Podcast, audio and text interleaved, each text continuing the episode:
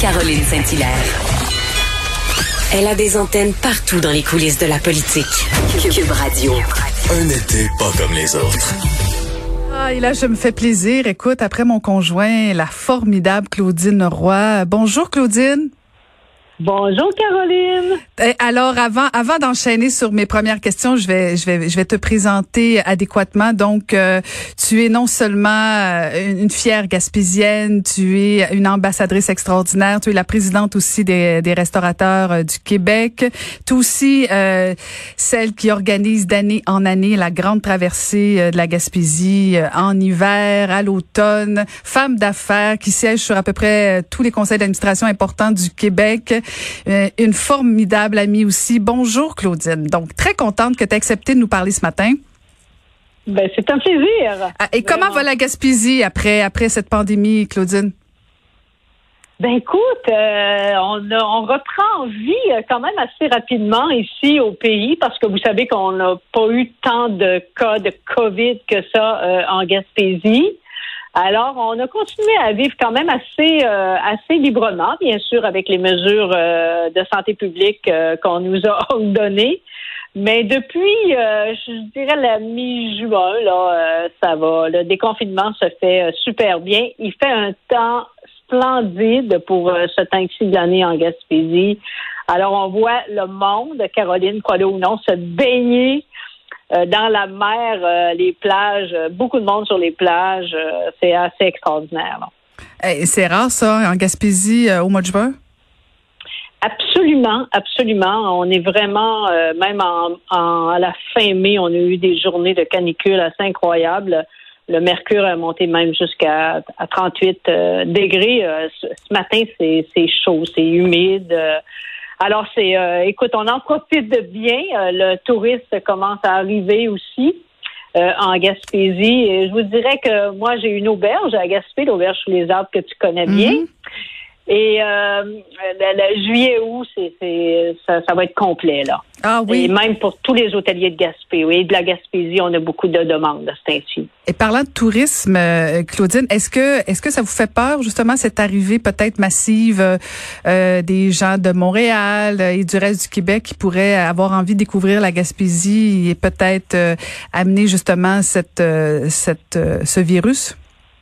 Écoute, ça vous fait peur Moi, moi, personnellement, euh, je n'ai pas peur. Maintenant, bien sûr qu'on demande aux, gens qui arrivent de respecter hein, les règles sanitaires, de se laver les, mains euh, dix fois plutôt qu'une. Euh, quand on réserve une chambre, si on réserve pour deux personnes, on n'arrive pas à six dans la même chambre. Alors, tu sais, c'est tout ça qu'il faut respecter comme touriste et en même temps, on protège euh, ceux qui nous reçoivent et on se protège parce qu'on sait que souvent on, on butine d'un endroit à l'autre. Alors nous, ce qu'on a demandé, c'est que les gens qui viennent à l'auberge, c'est de passer euh, au moins trois nuitées. Alors, euh, ça facilite vraiment tout l'entretien ménager et ça nous permet aussi de, de protéger les clients qu'on reçoit. On a bien sûr les stations sanitaires et tout ça là. Vous demandez pas euh, aux touristes euh, d'avoir euh, de passer le test obligatoirement au niveau de la COVID? Est-ce que vous demandez ça ou pas automatiquement? Ben, non, mais tu comprends bien que même si on le demandait, si la personne part de Montréal, si elle est testée négative et elle arrête de faire pipi dans une halte à Drummondville, hum. et elle, je sais pas, par inadvertance, touche une surface, est covidée, alors, on va arriver ici, euh, ça fait que tout, ça, c'est aussi euh, aléatoire. Effectivement, effectivement. Euh, comme prendre la température des gens, mais prendre la température des gens, on sait que c'est un filet percé incroyable parce que beaucoup de, de cas de COVID sont asymptomatiques. Alors, ils n'en font aucune, aucune fièvre. Ça fait que, tu sais, on, danse un peu. Euh, moi, je pense que la, la, la, plus importante, c'est de se laver les mains. Et lorsque les endroits le demandent de porter le, le couvre-visage, euh, ben c'est de porter le couvre-visage. Ici, il y a un petit marché à Gaspé où Jean-François demande à tous les clients d'avoir le couvre-visage. Mm. Alors, euh, on met le couvre-visage quand on va au marché des saveurs. c'est de respecter les, les, règles qui sont établies par les, les, différents hôteliers et aux restaurateurs et où. Et puis, ça, je suis pas mal sûre que ça devrait, ça devrait bien aller là. Je veux justement t'en parler des restaurateurs là, parce que tu en es la présidente de l'association. Euh, on le sait que ça a été euh, très difficile pour les restaurateurs du Québec, particulièrement de la région de Montréal. Euh, c'est à peine ouvert depuis hier. Peux-tu nous en parler un peu, non seulement de ce qu'ils ont vécu pendant la pandémie, mais tout ce qui s'en vient aussi, là, parce que c'est beaucoup, beaucoup d'argent, beaucoup d'incertitudes. Là.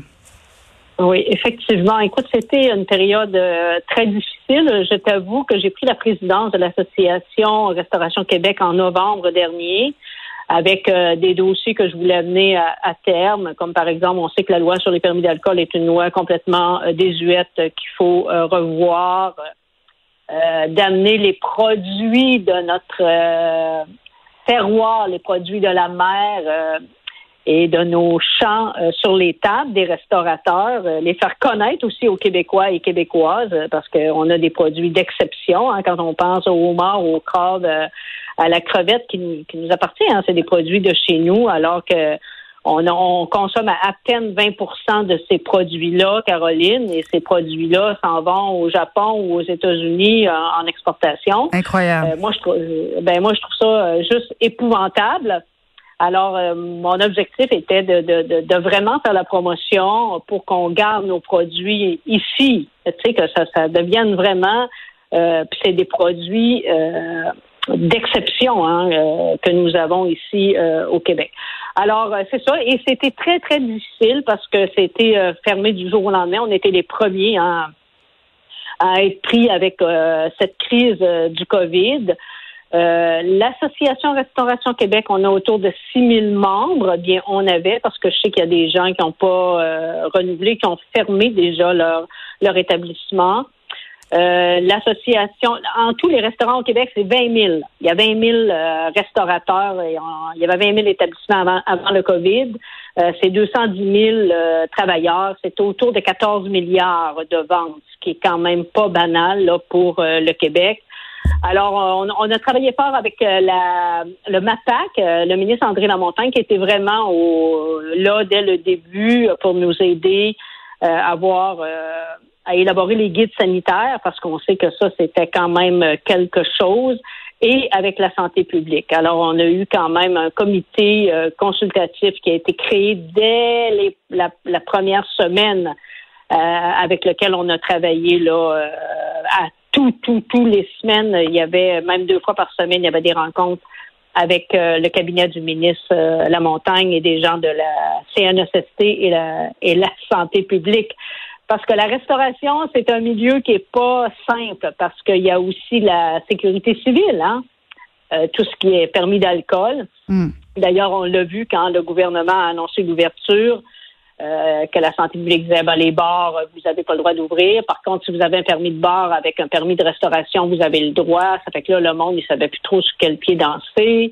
Euh, vous pouvez ouvrir avec une visière et un masque de procédure ou un masque de procédure et des lunettes. Ben, le masque de procédure, Caroline, c'est un masque médical, hein, le petit masque bleu quand on va à l'hôpital. OK. Mais le monde, le monde, il comprenait même pas ça. Le ben monde, le masque de procédure, c'était celui qu'on faisait faire par la couturière du coin, c'était le couvre-visage. Alors, tu sais, on a tellement envoyé d'informations avec l'association pour dire aux restaurateurs, il faut, il faut vraiment être euh, marcher les fesses serrées et, et être correct avec tout ce que la santé publique nous exige parce qu'on ne voulait pas revenir en arrière et faire fermer nos établissements. Mhm. Mais en Gaspésie, écoute, ça fait ça fait 15 jours, ça va super bien pour les restaurateurs euh, qui sont ouverts. Euh, ici à Gaspé, euh, j'ai un jeune restaurateur. D'ailleurs, c'est une entreprise que j'ai partie il y a 30 ans, que j'ai transférée, ça fait 5 ans. Le, le, le à Gaspé. Et Simon, au niveau de la bouffe, va vendre la même chose que l'année passée en opérant avec le COVID, euh, avec les plexiglas, euh, les employés, les visières et tout ça, et ça fonctionne bien. C'est sûr que les établissements, Caroline, qui ont qui ont gardé les établissements ouverts parce que le gouvernement nous a nommés dans les essentiels, c'est-à-dire pour le prêt-à-manger et euh, le T4, ils étaient déjà en marche lorsque le gouvernement a annoncé l'ouverture le 8 juin. Tu comprends? Donc, c'est plus facile pour eux de relancer rapidement, là.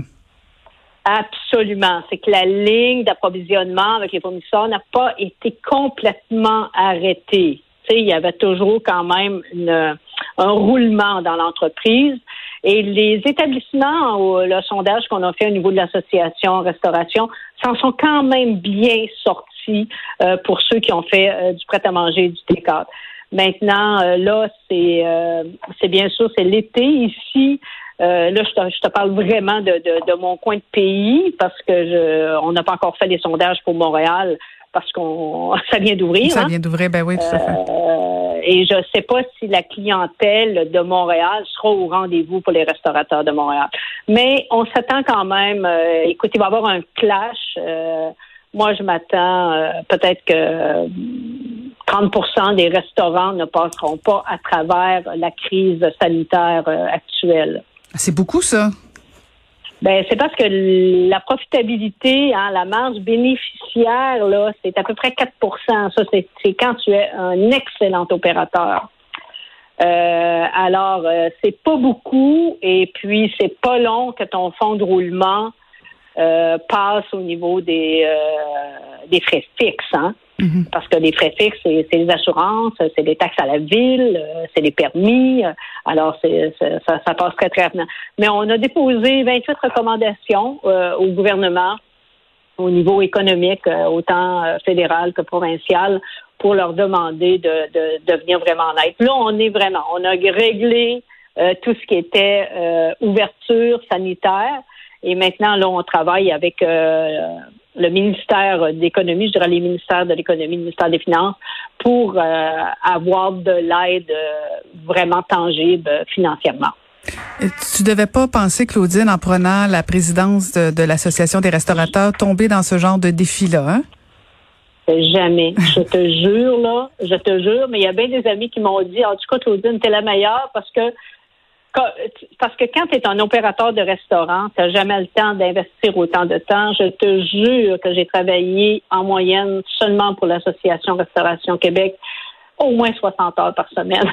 Et ça, c'est du pur bénévolat, euh, comme j'ai fait d'ailleurs avec mes grandes traversées. Mm-hmm. Euh, effectivement. Et, parlant des traversées, là, je peux pas, je peux pas te laisser aller sans qu'on parle un peu des traversées parce que c'est ton bébé. Et bon, moi, j'ai eu la chance de faire la traversée euh, de la Gaspésie en raquette il y a deux ans avec Maca d'ailleurs. Hein. En fait, moi d'y aller, c'était pas un exploit, mais d'amener Maca, c'était un exploit. Et il a adoré la Gaspésie en hiver. Est-ce qu'il y en aura d'autres traversées de la Gaspésie? Euh, bien sûr, bien sûr, bien sûr. Et euh, j'ai eu d'ailleurs mon assemblée générale annuelle hier, et puis on parlait de la bottine cet automne. Il y a une traversée de la Gaspésie en randonnée pédestre qu'on appelle la traversée bottine, mm-hmm. qui va avoir lieu du 19 euh, septembre au 29 là, dans ces eaux-là.